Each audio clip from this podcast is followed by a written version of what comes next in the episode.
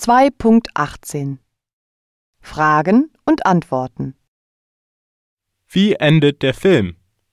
Drehmann erfährt, dass auch er überwacht wurde und wundert sich, dass er nie verhaftet wurde. Aus seinen Stasi-Akten erfährt er, dass ein Agent ihn geschützt hat. Er findet Wiesler, nimmt aber keinen Kontakt auf.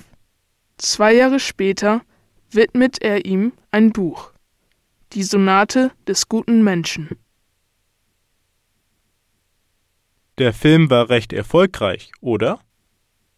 Ja, sehr sogar. Von Donnersmarck hat das Drehbuch geschrieben und Regie geführt. Es war sein erster Kinofilm.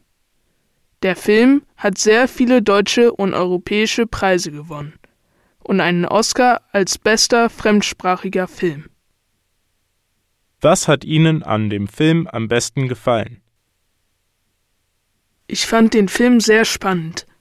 Schon in den ersten Minuten war ich von der Hauptfigur Wiesla gefangen.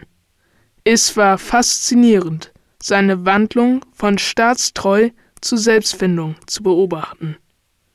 Und natürlich war es super interessant, einen Einblick in die Praktiken der Stasi und das Leben in der DDR zu bekommen. Kaum zu glauben, dass einfache Menschen nicht mal in ihrer eigenen Wohnung sicher waren. Was würden Sie an dem Film kritisieren? Hm, ich glaube nichts. Vielleicht ist es nicht sehr realistisch, dass Musik und Literatur einen Menschen so beeinflussen können, aber das ist auch das Einzige, was mir einfällt.